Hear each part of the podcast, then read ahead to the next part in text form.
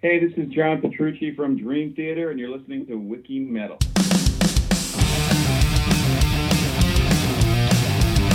Wiki Metal!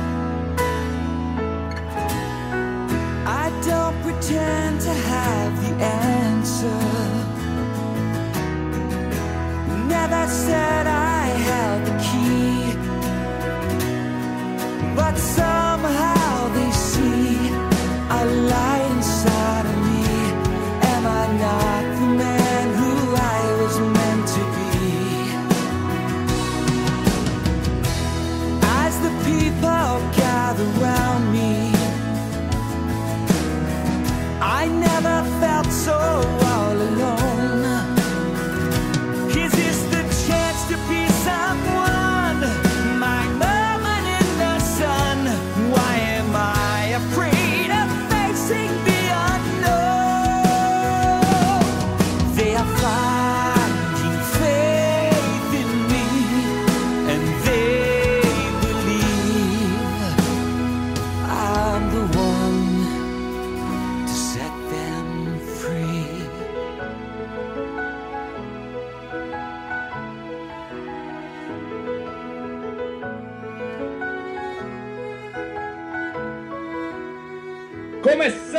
mais um Wiki Metal.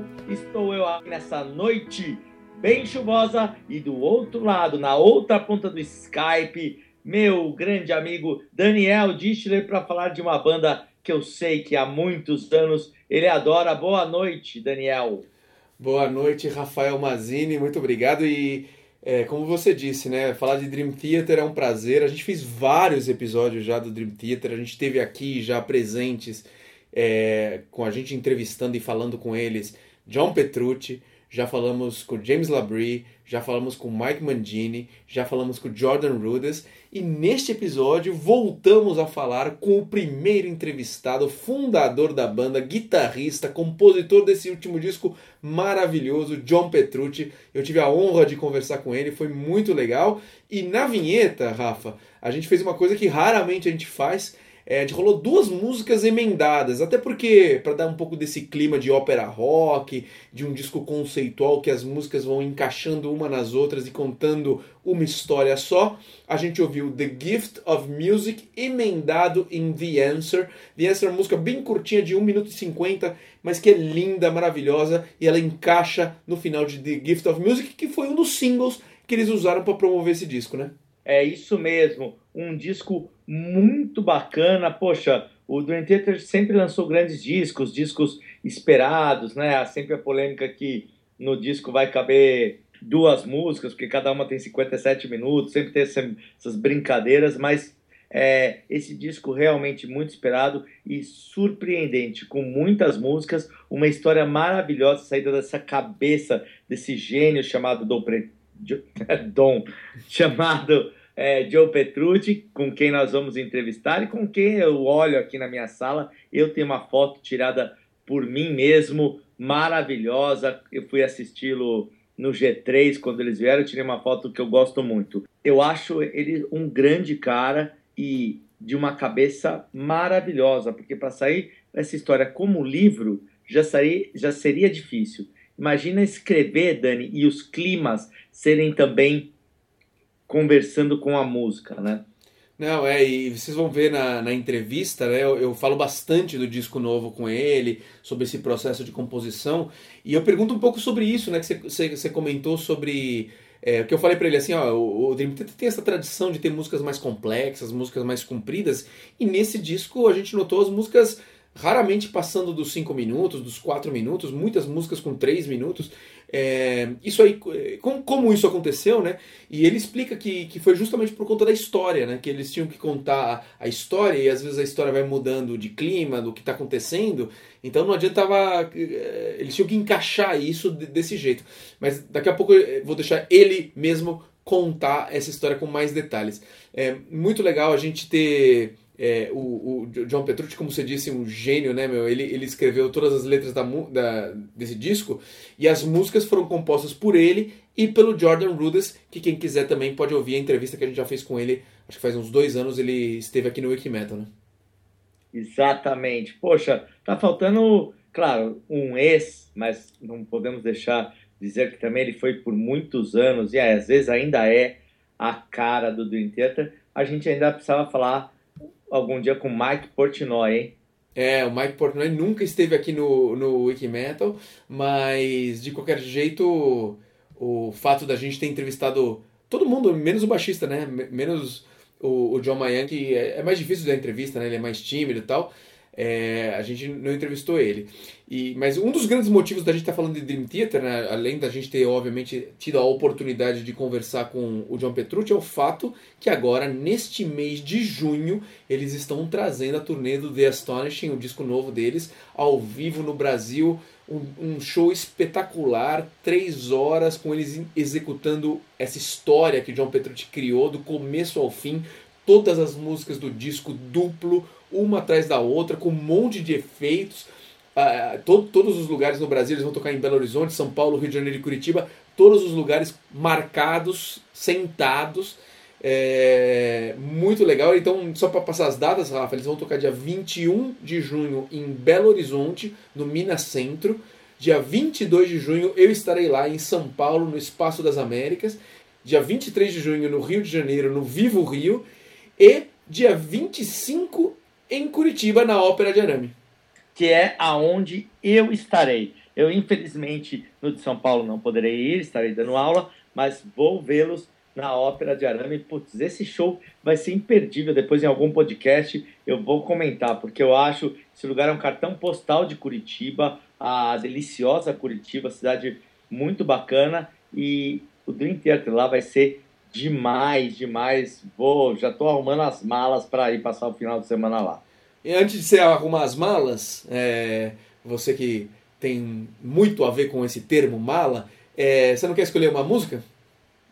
Ai, é, você e seus trocadilhos divertidos. Né? Ai, meu Deus. Bom, de um álbum, não dá para falar qual álbum preferido do Dream Theater, é, do álbum de 94, Awake, a música que abre, eu vou chamá-la assim, não sei se está certo, mas Six O'Clock começa com uma viradaça na bateria, uma música pesada, gosto muito. Vamos escutar.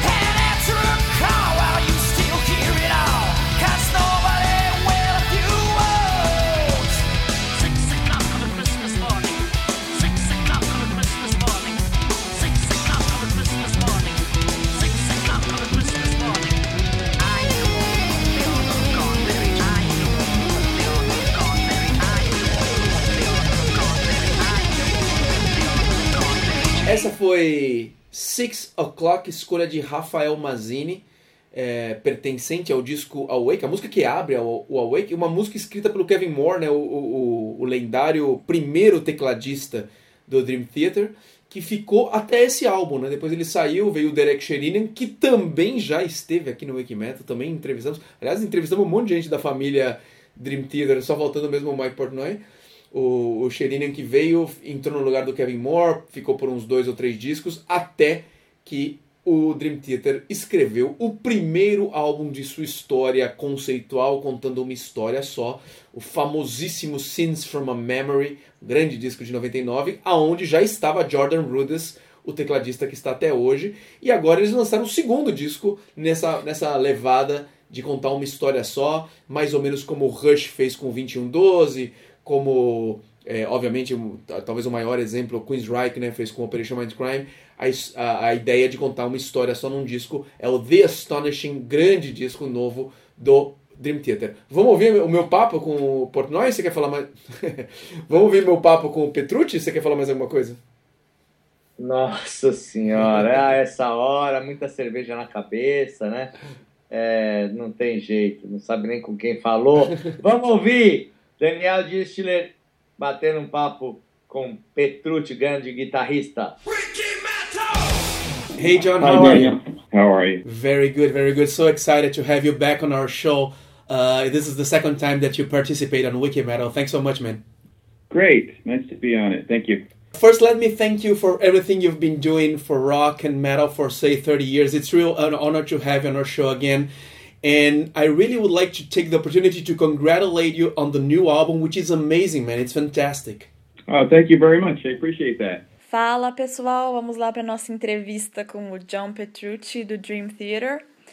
É, bom, é a segunda vez que a gente recebe ele aqui no Wiki Metal e é muito bom ter ele aqui de novo. Então, o Daniel primeiro é, dá as boas-vindas para ele, né? E agradece ele por, por tudo que eles têm feito pelo rock, pelo metal, pelos últimos 30 anos, né? Mais ou menos. É uma honra ter ele aqui no nosso programa. E, e ter essa oportunidade também de parabenizar ele é, pelo álbum novo, né, do Dream Theater, que é incrível. E ele agradece muito a nossa, o nosso elogio. Aí o Daniel fala que eles vão vir pro Brasil é, esse mês agora, né, e a gente mal pode esperar para ver esse show novo. É, e montar um, um show como o que eles estão trazendo, né, que é um, tipo uma ópera rock, esse estilo. É, A gente quer saber se isso é alguma coisa que eles tinham em mente há bastante tempo ou como que, como que surgiu essa ideia. Very good. We're going to be talking about uh, the album and the fact that you guys are coming to Brazil this month. So, and we can't wait to see the new concert. And uh, so, let me ask you this: to assemble a show like the one you guys are bringing to Brazil in this opera rock style, if you will, is something that you had in mind for a long time. When did you came up with the idea? Well, the idea really started when, at the same time that the idea for the album started, which was about two and a half, maybe three years ago, um, when uh, you know we decided to do, like you said, a rock opera, but really um, more than that, you know, write a, a live Dream Theater show that we could present with um, you know cool visuals and as as its own standalone show. So that was the original idea that we had, and uh, I started writing the story for it first, and then Jordan and I wrote the music and put it together, and um, and and we uh, put the show together kind of at the same time. So it's all sort of been a a very uh, this work in progress that's been going on for for a few years. Bom, essa ideia começou junto com a ideia do álbum há mais ou menos uns dois anos e meio, uns três anos, quando eles queriam, mais do que escrever uma ópera rock, eles queriam criar um show ao vivo do Dream Theater que eles poderiam apresentar, né, com visuais muito legais, assim, é, um outro tipo de show. Essa foi a ideia original. E aí ele começou a escrever a história e ele e o Jordan começaram a, a compor a música e foi tudo meio que ao mesmo tempo. Então foi um trabalho, um work in progress que foi acontecendo por dois anos, mais ou menos. E aí o Daniel pergunta qual foi a dificuldade de criar uma coisa desse tamanho, é, se foi mais difícil elaborar a história ou, ou compor as músicas e, e deixar tudo perfeito, né? Quando eles estivessem contando a história com as letras. Yeah, and I imagine. And, and how hard was to create something this big? Uh, was it more difficult to elaborate the story or to write the songs and make them a perfect fit to what is being told on the story and the lyrics? Well, the, the most difficult thing, the biggest challenge was that there is so much material. In, in order for us to write an entire Dream Theater show, you know, we knew that we'd have to have around, you know, a little over two hours worth of music. So basically, we were writing two albums worth of music.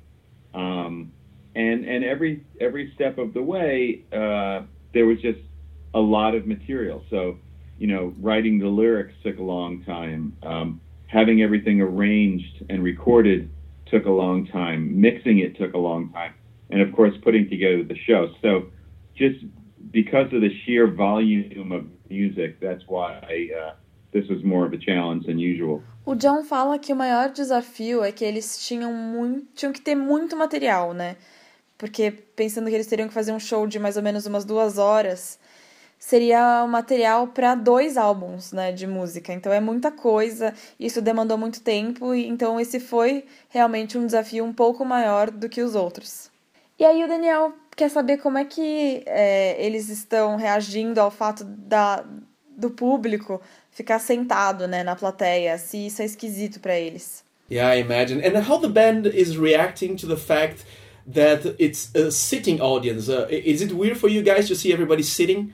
No, it's not weird at all. You know, in uh, in uh, North America, it's it's more sort of um, for for bands areas where people are sitting. I mean, obviously, you can have the chance to stand um, if you want, but um, you know, so, some of the venues in Europe and in South America and other parts, I, I know aren't used to uh, being sitting audience, but um, it, it doesn't feel weird to us because we're we're used to it from North America. Even Asia is like that, and also um, it makes more sense because it's such a long show, and there's so there's so many dynamic parts, and it's very visual, so people can kind of just sit and enjoy it and watch it just the way they'd be watching a musical or an opera or, or a movie, except it's you know it's rock and roll, and uh, and, there are certain points during the show where people do stand and uh, as well. So it, it all seems to be making sense. O John fala que não, nem um pouco, porque na América do Norte é mais comum você ver shows onde as pessoas sentam. E em alguns lugares da Europa e na América do Sul eles sabem que não tem esse costume, né? Nós aqui no Brasil, por exemplo. Mas para eles não é esquisito, assim. Ele fala que na Ásia também é, é mais ou menos assim. E faz mais sentido, porque o show é muito longo mesmo e, e tem muitas mudanças de dinâmica e, e é muito visual. Então, para ele faz mais sentido você poder sentar para conseguir aproveitar tudo é, como você faria mais ou menos num musical ou numa ópera. Então, para eles faz muito sentido. E vamos ouvir a nossa primeira música aqui do, da nossa entrevista que ele vai escolher pra gente. É, o Dani pediu para ele pedir aí uma música do novo álbum que ele tem muito orgulho de ter escrito pra gente ouvir agora. Beautiful. And uh, John, uh, let's uh, hear some Dream Theater. Can you pick a song from the new album that you're really proud and we can listen on the show now? One of the songs that uh, is a lot of fun to play live, which actually is a good example of where people do get on their feet and really sing along and uh, and and you know kind of get into the whole story um, is Our New World, which happens at the uh, towards the end of Act Two, the second to last song, and it's a very uplifting and high energy song. So uh, yeah, it'd be great to play that.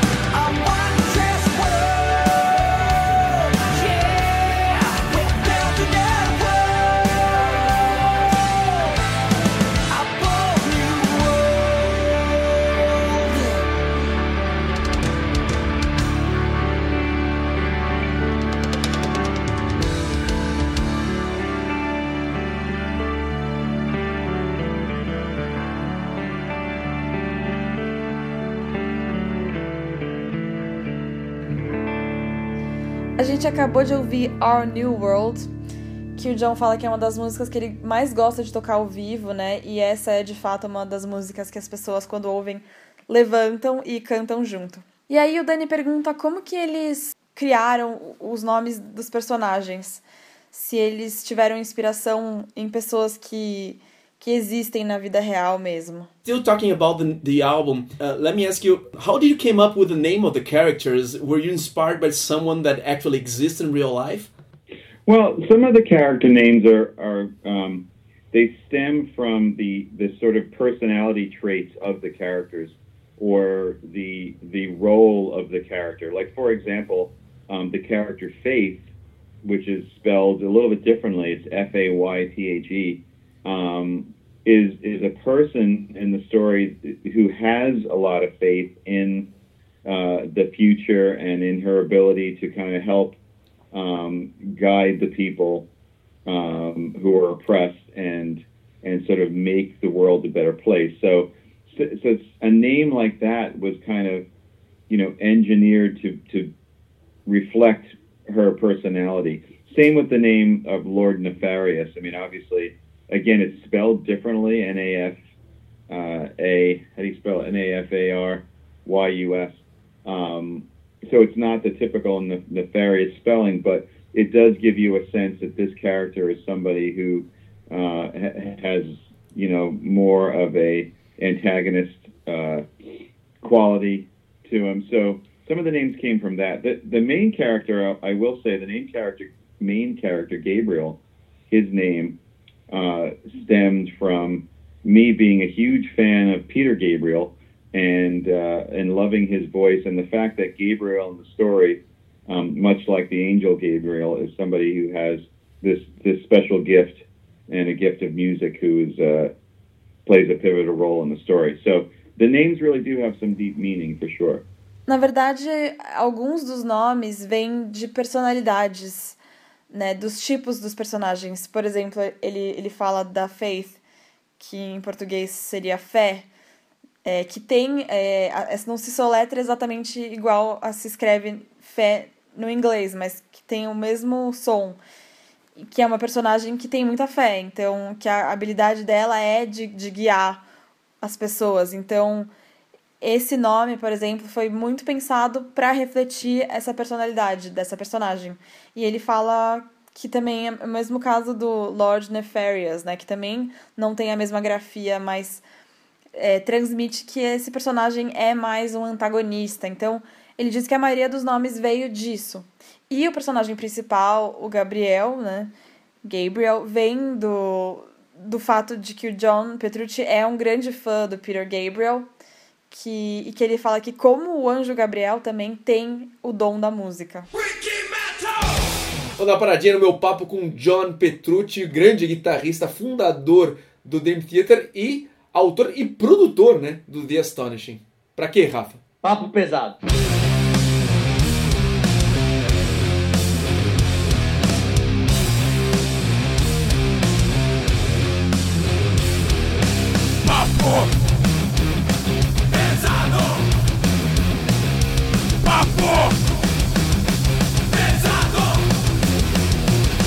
Começando mais esse papo pesado, eu queria de cara convidar a todos a fazer um quiz muito bacana do Anthrax, que tem lá no nosso site. É uma banda de cabeceira minha que eu ouvia muito mais jovem, hoje ouço, gosto muito, mas é bem divertido. Poxa, eu sei que é a gabaritar, eu acho que acertei nove. É que tem umas perguntas difíceis que eu não consegui. Tipo, tudo bem.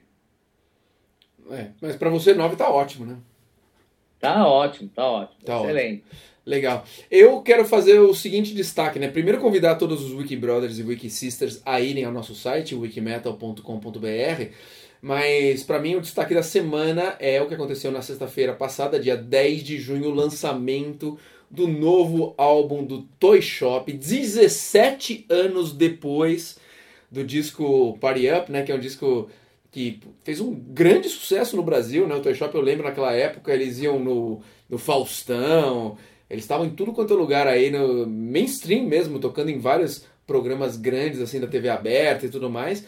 Aí ó, ó, deram uma parada tal e agora voltaram com um disco muito legal para quem gosta do Toy Shop, esse, essa balada meio punk rock. É, esse disco novo que chama Candy foi lançado dia 10 de junho, está disponível para compra. Ele, ele vai na mesma balada tradicional do Toy Shop e tá muito legal. O reconhecimento já tá vindo. Teve música do, do Toy Shop que fez parte da trilha sonora do filme Apneia, né, do nosso grande amigo Maurício Essa. É, também já, já foi usada a música como trilha sonora do, da propaganda do HB20 da Hyundai. Então tem várias coisas acontecendo com o Toy Shop e a gente torce muito para que essa banda é, volte ao sucesso que já teve no passado, até porque eles têm um grande baixista, né? Grande gordo baixista, Nando Machado, é o baixista da banda do Toy Shop. Não, não, não gravou o primeiro álbum, né? Ele entrou logo depois, mas agora, 17 anos depois, no mínimo uns 27 quilos mais gordo, estamos com o Nando Machado. Vamos Vamos escutar o CD que é bem bacana mesmo. Muito legal. E um grande abraço também para todo mundo do Toy Shop, grandes amigos nossos, o Val Santos, o Gabriel, o Guilherme Martin, né, baterista do Viper, e a Natasha, vocalista do Toy Shop, né? É isso aí. Beijos a todos. Em breve vamos vê-los em shows também. É bem interessante. A capa tá legal, super muito colorido. A vibe do Toy Shop, né? É isso aí, uma grande festa. Falando em festa, você preparou alguma coisa diferente para o Orgulho Nacional? Sim, sim, uma é diferente, poxa, sempre é banda tal, que é muito bacana, mas essa vou falar bandas no plural, porque vou falar com um grande produtor é, que está morando nos Estados Unidos, mas que trabalhou com muitas bandas nacionais, tem uma pegada boa. Sente só, escuta aí.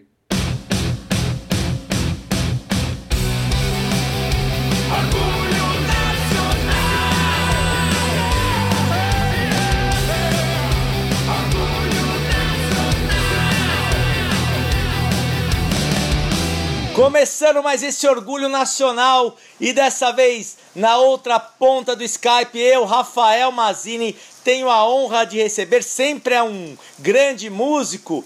Agora estamos recebendo um produtor brasileiro aqui, paulistano, mas que está fazendo a vida lá nos Estados Unidos. Eu estou falando com Adair Dalfenbach que além de muitas bandas e agora até com gringos que ele vai contar, foi quem produziu o grande, o nosso parceiro Project 46, banda que eu adoro. Bem-vindo, Adair, ao Orgulho Nacional.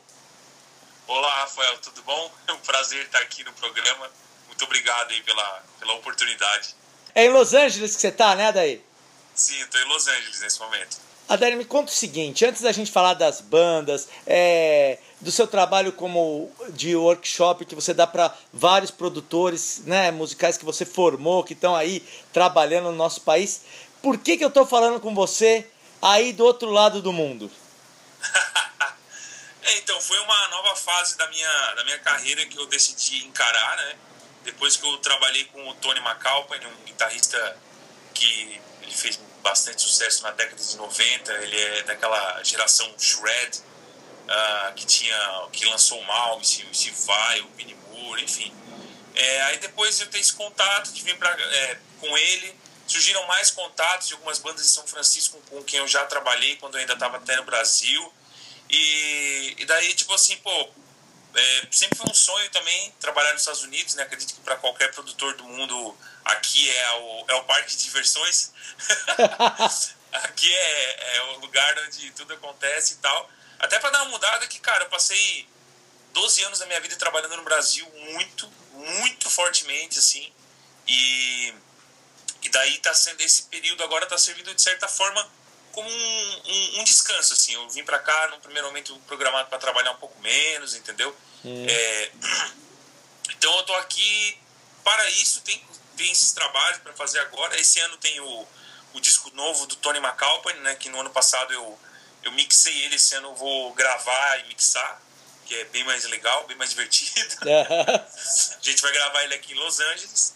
E também, cara, é uma ideia que, assim como o Project já fez dois shows aqui em Los Angeles, é aquela história do quem não é visto não é lembrado, né, cara? Vir pra cá também é, eu penso como uma forma de. Eu acredito que é possível trazer esse metal brasileiro que tá acontecendo no Brasil, é, essa onda que tá acontecendo no Brasil de metal em português mesmo se o Rammstein não. é, se o Rammstein rolou, né, cara, por que, que isso não pode rolar, entendeu? Eu acredito que isso. que aquela história do mais é mais, entendeu? Aqui é, o, é, o, é a capital da música do mundo, então acredito que várias coisas boas podem surgir disso, entendeu? Tem vários outros brasileiros que estão vindo para cá também. é, então, enfim, eu estou aqui para isso. Adair, vamos falar aqui das bandas brasileiras. Com o Project você trabalhou, você trabalhou até bastante com até em DVD, né? Com Aquiles Priest, né? Isso tudo foi um trabalho que você foi conhecendo os caras e um levava ao outro. Co- Como foi trabalhar com esses grandes músicos, né? Aquiles um monstro. A gente tá falando do Tony na guitarra, no piano, Aquiles na bateria, né? É, então, esse disco do Tony, o próximo vai ter o Aquiles, é, que é, cara, a gente é muito. Não sei se todas as pessoas sabem disso, mas a gente é muito amigo, é como se fosse um irmão meu, ele. A gente tem um relacionamento muito bom, assim. É, e daí, então, cara, o que acontece é como. Essa história de, de produção no Brasil funciona dessa forma, funciona com. É no boca a boca, entendeu? Não existe propaganda para isso, não existe marketing para isso. O marketing é você fazer uma gravação aquela banda gostar e passar aquilo adiante. Né? Foi assim que eu consegui viver durante 12 anos no Brasil, sabe? E os trabalhos com aquele surgiram de um workshop que eu fiz com ele, poucas pessoas sabem disso, acho. Fiz um workshop em Criciúma, na minha cidade natal, lá em Santa Catarina, é, em 2000, ixi, agora não lembro, acho que 2007. E a partir daí ele ouviu alguns trabalhos meus e, falou, e decidiu, falou, pô, vamos, quero gravar uma música contigo e tal. Daí eu gravei uma música dele, dele não, uma música minha com ele na bateria, daí ele teve contato com meu trabalho e a partir disso a gente fez um vídeo é, que eu e ele tocando uma música do Vinnie Moore, aquela música The Maze, a música de 8 minutos. É, e esse vídeo rendeu para ele fazer a tour com o Vinnie Moore na Europa. E a partir daí várias coisas rolaram. Você falou da videoaula que eu gravei com ele. Essa videoaula foi escolhida a terceira melhor do mundo pela Modern Drummer é, americana. E enfim, a gente está nessa parceria faz bastante tempo. E isso é engraçado que os trabalhos com Aquiles eles são uma, uma perna diferente do meu trabalho. Assim, e o trabalho nacional, o, com as bandas nacionais que cantam em português, por exemplo, tudo mais, isso teve o seu núcleo assim no Ponto Nulo, assim. O Ponto Nulo é uma banda de Santa Catarina também, eles moravam numa cidade vizinha minha, tipo 15 quilômetros de distância da minha cidade. Não, que nada, que 15, 50. É, aí eles, a gente começou fazendo um trabalho, a banda começou a ter um destaque nacional lá por meados de 2009, 2010. E foi onde o Project, os, os caras do Project eles eram muito amigos dos caras do Ponto Nulo. E a gente começou essa parceria. Eu depois decidi me mudar para São Paulo, eu me mudei para São Paulo em 2011. E daí com o Project, cara, a gente vivia assim experiências incríveis ver não só com o Project, mas com o John Wayne também, que foi uma banda que os caras são meus irmãos também. A gente entre tantas outras, né? Essa é a hora da desgraça, né? Quando começa a citar a banda, É, tem- sempre começa a falar, a falar, eu já assim, pá, não vou falar aquela, não vou falar aquela, o cara vai ficar puto, tá ligado? O Project começou a crescer muito e foi assim uma, meu, foi uma alegria gigantesca ver uma banda que no começo a gente se encontrava, tava gravando as músicas, e ele falava, pô, a gente tem show hoje, daí. Aí eles tocavam lá na, sei lá, na Let's Lay pra 30 pessoas, entendeu? E dois anos depois eu tava junto com eles nos bastidores, é, ajudando eles pra tocar no Monsters, por exemplo, entendeu? Cara, tipo, o filme passa assim como com o John Wayne, eu cito os dois porque foram as duas bandas que eu tive essa experiência. Eu lembro deles chegando no estúdio, as bandas ultra mega pequenininhas, mi- micro mesmo, e daí depois do tempo, no, nos palcos gigantescos, eu pensei assim, cara, olha isso, cara. Lembro do dia em que eles chegaram, primeira vez pra gravar, tocando nos buracão, assim, nos lugares pra praticamente ninguém, e agora estão aqui, saca? Tipo, enfim, as coisas se dão assim. Não, eu percebo que a gratidão deles é imensa, né? Porque no show de lançamento do segundo do, do, do Project, é, eles puxaram você pro palco, né? Tem uma coisa É, então. de uma, uma gratidão, eles falam muito bem de você. Adair, vamos parar de falar um pouquinho, vamos escutar um som. É, é, é, agora sim, se você estava com dificuldade de falar as bandas, é, você vai ser torturado a ter que escolher um som que você produziu aqui no Orgulho Nacional. É, já pedindo desculpa a tantas outras que você não vai escolher, mas você tem que escolher uma música só. Que banda e que música nós vamos escutar agora produzida por você? Ah, meu Deus, sem tempo pra pensar ainda. Eu Cê- quero Darkness No More do Jack the Joker.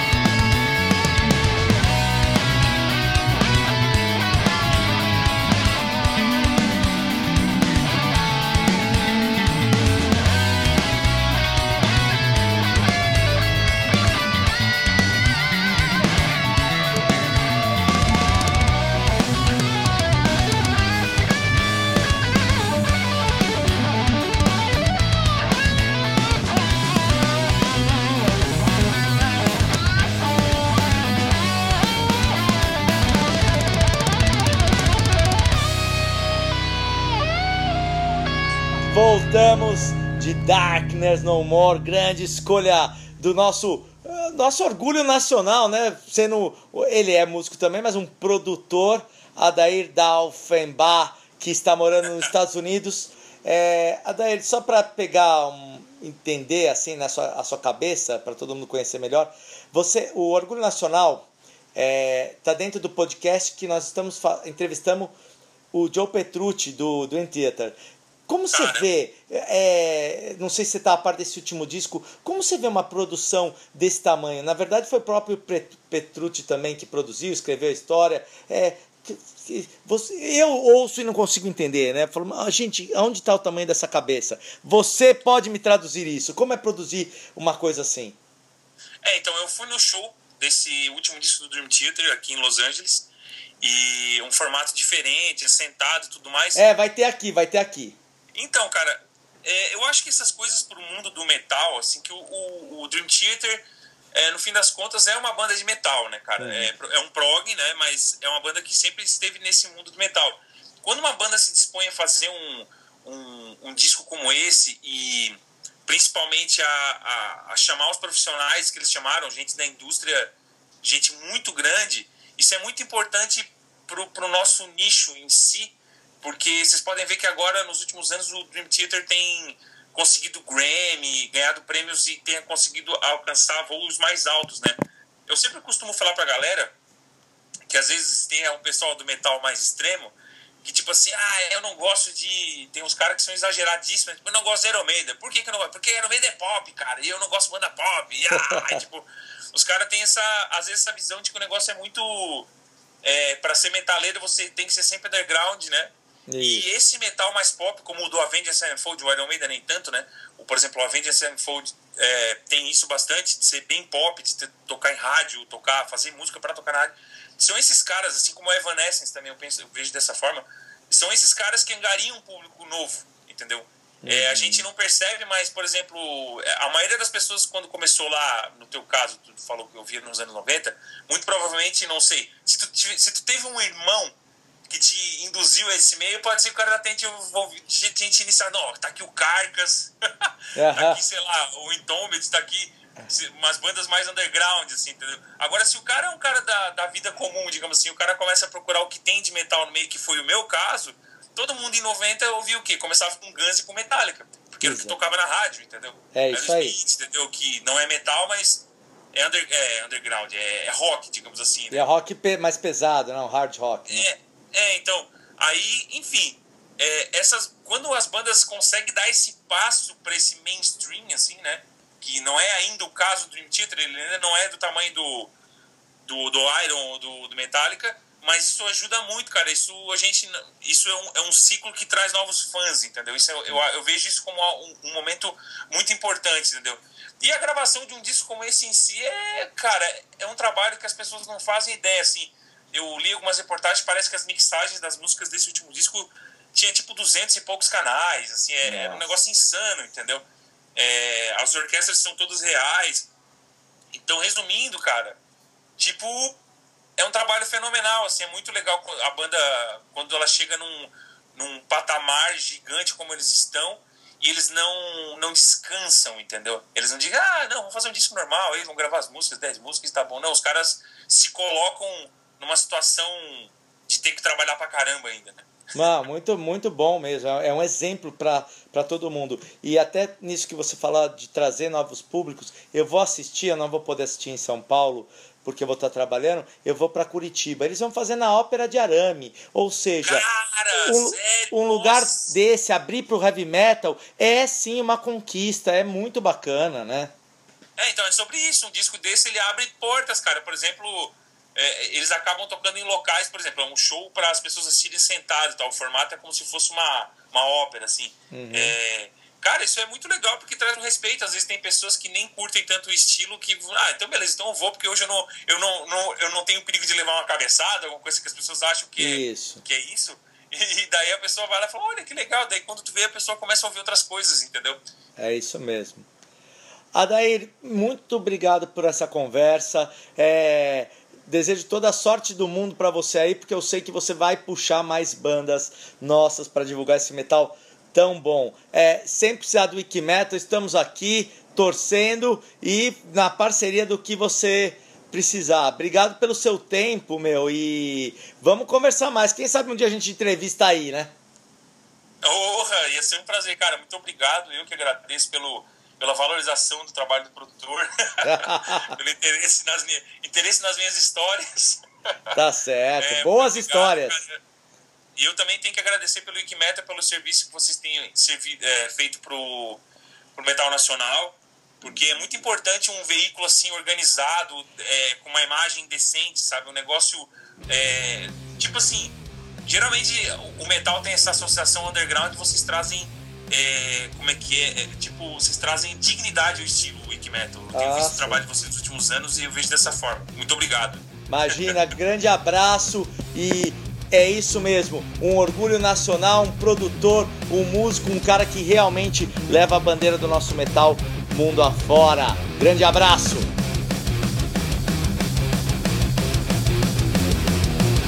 E aí o Dani fala que, obviamente, essa história é uma fantasia, né? Que, que mostra um mundo tecnológico que a gente estaria vivendo. É, e a gente quer saber, então, o que, que ele acha dessa evolução da, da tecnologia que está acontecendo hoje em dia, né? Dessas mudanças que antes a gente ouvia música no vinil, aí veio o CD, aí o MP3 e agora o downloads, o streaming. Se ele acha que essa história que eles contam no The Astonishing poderia vir a ser a vida real. Now, obviously, the story is a fantasy that illustrates uh, like the technological war that we're living and modern day day by day. You've seen so many changes from vinyl to CD to MP3 to stream to download. Um, uh, do you do you foresee a future where the story could be a little bit uh, reality? Well, possibly. I mean, you know, th- that's there, there are two sort of messages going on here in, in the astonishing. One is that you know the way that we listen to and consume music is is a lot different than the way it used to be, like you said. And you know, with streaming and downloads and stuff, people really don't take the time to sit down and listen to music the way we used to, or absorb it in in a way where it's an experience. You know, a lot of it's just on the go, um, and it's it's not the way we used to do it, where you'd sit down and you listen to an entire album from the beginning to end. So there's that part. Um, the other part is, you know, the idea that technology is taking over so many uh, human jobs these days, and it would be, you know, catastrophic if technology took over um, art. Somehow down the road, there was a world where people no longer were creative people. They no longer made music or art, and it was all done by machines. You know, what would happen to our society?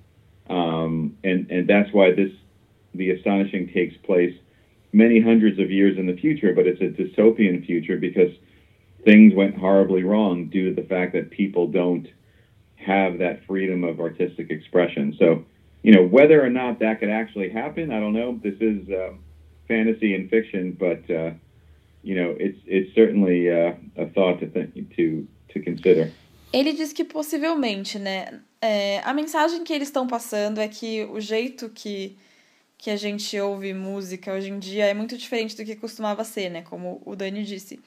E com o streaming, os downloads, as pessoas não, não tomam mais o tempo que, que elas costumavam, né? De, de se você sentar e ouvir um álbum do começo ao fim, é, que era uma coisa que ele acha muito importante, né?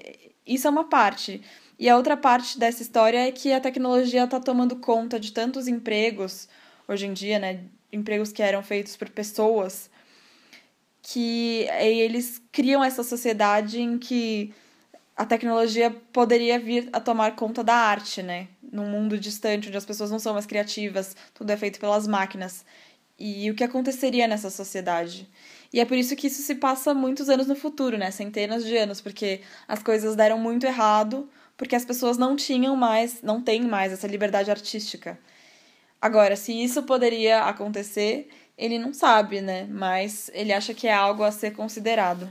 E aí o Dani fala que ele sempre admirou muito a forma como eles é, criam e, e compõem as músicas no Dream Theater, né? Que as estruturas das músicas são bem diferentes desse padrão meio básico que você encontra nas músicas. É, e aí ele quer saber como é que eles estruturam a, as músicas, se eles é, planejam isso antes, assim, que eles vão fazer um formato diferente. And and John, uh, since you you so well uh, the the messages behind the album, let's talk a little bit about the the songs itself. Uh, I noticed that they are much more like shorter than a, a, a, a traditional Dream Theater song, which w- always was very different from the basic standard of verse, bridge, chorus, repeat chorus. Um, did, did you guys plan this for this album in a, a little bit different way from from the way you guys structure the songs usually? Well, yeah, it was it was de- definitely very different, and the reason is because um, I wrote the story first, and then after the story was written, um, Jordan and I wrote the music to go along to the story. So this into um, uh, a bunch of smaller parts. So you know, uh, say 16 songs, uh, you know, or 20 songs in Act One and 14 songs in Act Two, and uh, and then we wrote each section of music according to what was happening in the story. So um, sometimes it's just a little small scene that happens. You might have a, a, a short song. Sometimes within the part of the story, there's lots of um, mood changes and, and different characters enter and exit. And so there's lots of different themes that are that are happening and interweaving throughout the um, the, the the album and and reoccurring. So so the writing format, the song format, is a lot less traditional. It's more it's almost more like writing a movie score, you know, where you're you, you have to kind of illustrate with music or you have to demonstrate with music what is happening in the story. So that's why the arrangements are more, you know, unusual or, or less predictable than in the past. Ele diz que nesse caso foi bem diferente, né, nesse álbum, porque ele escreveu a história antes. E depois o Jordan e ele compuseram a música para acompanhar essa história. Então, são muitas músicas por ato, né? E eles escreveram cada sessão de acordo com o que estava acontecendo na história. Então, se era uma cena pequena, é uma música mais curta. Então, aí quando entram personagens novos, entram temas diferentes, esses temas se intercalam e se repetem. Então é um formato bem menos tradicional. Ele, ele fala que é como é, compor a trilha sonora de um filme, né? Porque, que, onde você tem que demonstrar com a música o que está acontecendo na história. Por isso que os arranjos são menos previsíveis. E agora vamos para nossa pergunta clássica e vamos pedir para ele escolher uma música pra gente ouvir. Lembrando que da última vez que ele teve aqui no Wikimetal, ele escolheu Master of Puppets. And now, John, uh, change a little bit the subject, we have a classic question on our show that we ask every single person that we interview. Um, imagine you're listening to the to a radio rock station, or you're uh, or you're listening to your iPod and a music player in shuffle mode. All of a sudden, a song starts that makes you lose your mind. You you feel you need to start headbanging immediately, regardless of where you are. You cannot control yourself. Which song is that one? So we can listen on the show now. I'll tell you that the last time that you were on the show, you chose Master of Puppets. That's great. Um, what would be an uncontrollable song like that? Uh, oh my God, that's a, I don't want to choose the same album again, right? That would be a mistake. Um, The first one that comes to your mind, anyone? Well, I go back to that album again. I go back to like batteries or something.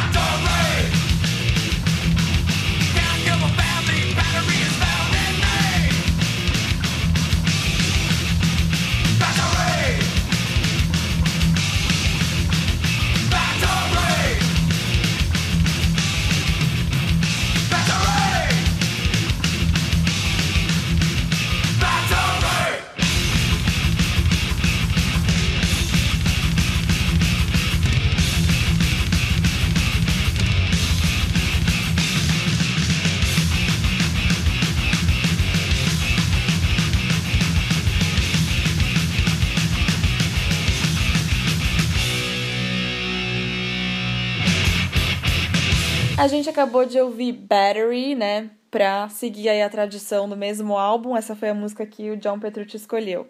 E aí, falando da carreira solo dele, o, Dani diz que ele adora o álbum dele, o álbum solo Suspended Animation, que foi lançado em 2005, se ele não se engana. E ele adora, em particular, uma, uma faixa que chama Glasgow Kiss. E pergunta se a gente pode esperar mais um, um segundo álbum solo dele no futuro. John, I, I love your solo album, Suspended Animation.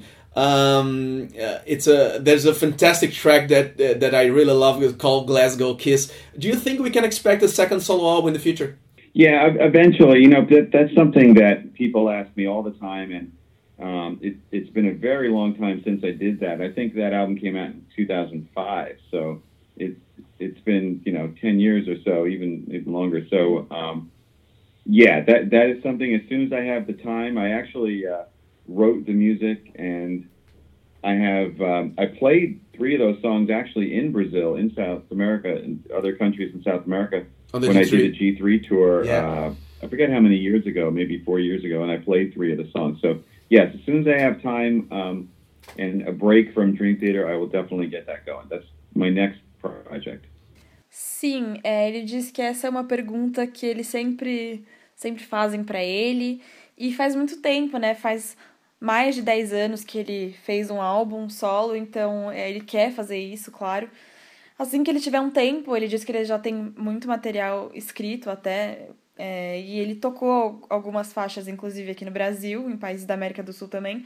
Assim que ele tiver um tempo do Dream Theater, esse vai ser o próximo projeto dele. E aí o Dani comenta que no passado eles já fizeram tributos a grandes álbuns da história do rock, né? Tocando alguns shows baseados nesses álbuns, tipo Master of Puppets, The Number of the Beast. E ele quer saber se a gente pode esperar que eles façam isso de novo no futuro e inclusive no Brasil. Beautiful. And uh, another thing that you guys uh, used to do, I don't know if it, it's any plan in the future, probably not on this tour because it's such a, a great show, a, a big show, is the, the, the tributes that you guys did to great rock history albums like Master of Puppets and The Number of the Beast. Do you consider doing that in the future? Yeah, you know, you, you're actually right. That the the future, um, as far as this album and tour, really is dedicated to presenting the the astonishing live in its entirety. You know, for for the next year or so. So it, it's going to be a while before we do anything like that again. Yeah, we hope to see that in Brazil. We, we never had a chance to see that. But that would be great. Então, na verdade, eles querem. Agora o que eles mais querem é apresentar o The Astonishing Live. Eles vão ficar pelo menos um ano, né, fazendo turnê com esse álbum, então qualquer outra coisa que eles estejam planejando vai demorar um tempinho. E é isso da nossa entrevista com o John Petrucci. E Vamos pedir para ele deixar uma última mensagem aqui para todo mundo, todos os fãs do Wiki Metal, todos os fãs do Dream Theater. So, John, can you please leave a last message to all the Wiki Metal fans and invite all the Dream Theater fans that are listening to come to the upcoming concerts in Brazil? Absolutely. Um, you know what? This the astonishing live is a really really special show. Um, it's something that you should not miss. Once we we tour for this album, um, we will not tour for it again. I can't imagine for you know many many years a special and unique show, and um, we're looking forward to bringing it to Brazil. And I, I really uh, um, urge anybody who's a Dream Theater fan or anybody who's heard about this show, this story, to come out and see it because it's really something special, and uh, you don't want to miss it. And we always have so much fun playing in Brazil, so we can't wait. Looking forward to it. O John fala que o The Astonishing Live é um show muito especial, então quem curte não pode perder. As turnês vão ser. Essa turnê vai ser meio que única, né? Porque é, ele não sabe quando, quando que eles vão conseguir fazer isso de novo. Provavelmente vai demorar anos. E eles querem trazer isso aqui pro Brasil, então ele aconselha os fãs a, a assistirem. Vai ser um show muito especial, não pode perder. E eles amam tocar aqui no Brasil, eles mal podem esperar pra, pra vir aqui e curtir com a galera. E aí o Dani agradece muito ele pela participação aqui no Wikimetal. Espero que eles consigam se encontrar no show aqui em São Paulo e talvez até nos bastidores depois. Very good. That was John Petrucci, amazing guitarist from Dream Theater. I hope to to check you guys uh, in the São Paulo concert and uh, to say hi backstage if I have the opportunity. Okay. Great. Hopefully, I'll see you. Great. Thanks so much, man. Bye bye. You're welcome. Bye. Esse foi o bate-papo descontraído de Daniel Distler com o grande, o espetacular, o, o violentamente técnico e criativo. Gostou desse desses elogios? Eu, eu gostei, eu imagino que o John Petrucci deve ter gostado mais se ele entendesse o que você fala. Né? ele não entende porque ele fala outro idioma, é isso? Ou porque ninguém entende? É, ninguém entende. É, e- mas foi muito legal realmente o papo com ele, ele é muito simpático. Da primeira vez eu já, já tinha ficado. Eu lembro que eu fiquei impressionado como ele foi assim, educado, cara calmo, prolixo, né? Fala super bem. É bem legal conversar com ele.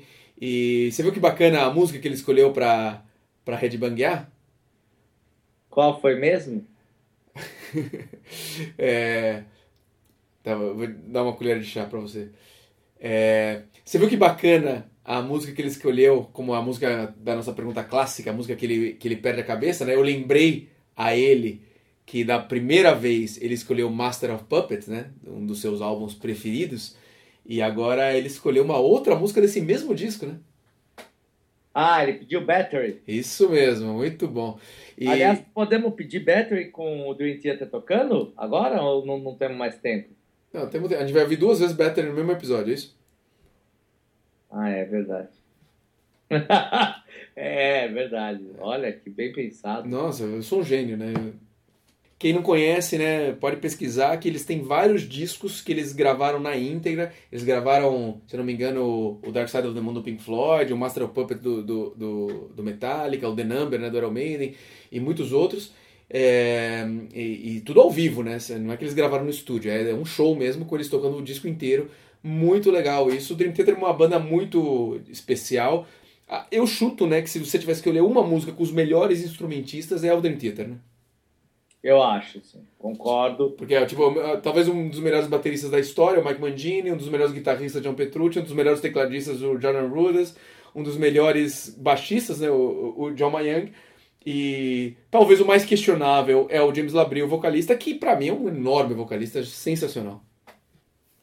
É, ele é um grande vocalista. Não, é, é que assim, comparado para comparar músicos com músicos, é, existem outros vocalistas melhores ou não melhores, mas que agradam mais o meu gosto. É, não, sem dúvida. Eu também acho que ele não vai estar no nível de um Dio, de um Bruce, né? Ele não vai estar nesse nível como os outros estão, né? Nesse, top, assim. Por isso que eu digo que ele é o, o ponto mais fraco. Mas ainda assim ele é um grande vocalista e, e casa muito com o som do Dream Theater, né? É, a gente até quando falou com ele, falou do disco solo dele, que vale a pena conferir, porque é muito bacana. Eu cheguei a ouvir muitas vezes. Quando saiu, eu até fiquei vici- viciadinho, porque é bem legal. Você ficou o quê? Viciado. Não, o que, que você falou? Viciado no disco do, Você tá com vergonha de repetir? do Labri. Você tá com vergonha de repetir? Porque eu devo ter errado, e aí você vai fazer um trocadilho. Não, não, não. Você, você falou perfeito. Eu só queria ouvir de novo. Você ficou viciadinho. É, Então, Rafa, antes de terminar, vamos fazer uma promo? Vamos fazer o seguinte: vamos dar para um Wikibrother um ingresso para o show do Dream Theater em São Paulo, dia 22 de junho. Para concorrer, basta mandar um e-mail para info@wikimetal.com.br dizendo o seguinte: qual é a melhor música do The Astonishing, o disco novo do Dream Theater e por quê? Vamos dar um ingresso pro show aqui de São Paulo, no Espaço das Américas, numa quarta-feira. Boa, é isso mesmo. Mande então sua resposta para info@wikimetal.com.br e você vai estar concorrendo a esse prêmio especialíssimo. E só para lembrar então, Dream Theater ao vivo no Brasil com o show The Astonishing, o show do disco inteiro na íntegra, com lugares sentados marcados para todo mundo. 21 de junho em Belo Horizonte, 22 em São Paulo, dia 23 no Rio de Janeiro e fechando a turnê no Brasil no dia 25 em Curitiba. É isso pro nosso especial Dream Theater no Wikimetal, Rafa? É isso aí, eu sei que nossos Wiki Brothers que escutam o podcast devem estar pensando: onde está o Gorducho Machado? Eu também estou pensando isso, eu não sei. eu não sei. Ele sumiu, aquela bola pingante deve estar quicando por aí. E pra ele sumir não é uma coisa fácil, né? Não, não, não dá pra esconder atrás de qualquer travesseiro, não. O cara tá, tá pesado mesmo. Grande abraço a todos, até segunda-feira, quinzenal. Até segunda-feira quinzenal. É, que não é a próxima, é a outra. Todo mundo entendeu, só você tá com essa dúvida. Não, não tô com dúvida nenhuma, só achei curioso. Curioso. A gente, se Ah. vê, a gente se vê na segunda-feira quinzenal. Guimarães Rosa pode inventar bem o que ele quer. É isso. É. É, José Saramago pode inventar bem o tipo de linguagem dele. Né? O Mia Couto pode muito bem inventar o tipo de, de, de, de linguística. Agora, eu não. Eu não posso inventar um negócio claro. A segunda-feira quinzenal. É. Ou, ou uma enfermeira não pode inventar um Mancini, por exemplo. Não pode. Esse não é meu nome. Esse não é meu nome. Meu nome é Mazini, Rafael Mazini. Desse gênio chamado Dom, Pre... Dom chamado é, Joe Petrucci. Vamos ouvir o meu papo com o Portnoy? Você quer falar mais? Nossa senhora, a essa hora, muita cerveja na cabeça, né? É, não tem jeito, não sabe nem com quem falou. Começando esse papo pesado, é... poxa vida, não tem ninguém para mandar um abraço que comentou sobre o nosso episódio tão legal. Um episódio histórico, porque nunca ninguém participou de nenhum episódio nosso. Ah, droga, calma também, não foi nenhuma semana. Verdade. Mas. Começando mais esse papo pesado sem ninguém ter ouvido aquele episódio. Juninho ouviu. That was perfect. Uh, bom, uh, Desse padrão meio básico que você encontra nas músicas. Que eu não sei traduzir. Verse, bridge, chorus. Verso, ponte, refrão? Depois você me fala, Dani. Ou Ju. Pra todos os fãs do Wiki Metal e convidar o, o povo pro, pros shows do Dream Theater. Todo mundo que é fã do Dream Theater pros, no, pros próximos shows que vão. Peraí. Blá, blá, blá, blá. Como ele chama? Nome de mulher. Como ele chama? Pensa um nome de mulher. Natasha. Tá, um nome então bipolar. Robin. Por que Robin? Robin não é o nome que serve pra homem e pra mulher. Aldair serve para os dois, aquele zagueiro. Pensa em outro nome, é por aí, que serve para homem e para mulher. Ok. Rafa. É verdade. Esse apelido, por mais que é um apelido, você tem toda a razão. É, Você pode devolver, né? É Dani também, né? Muito bem. É Adair. Você ficou viciadinho? É. Legal. Wiki Metal, Wiki Metal. Wiki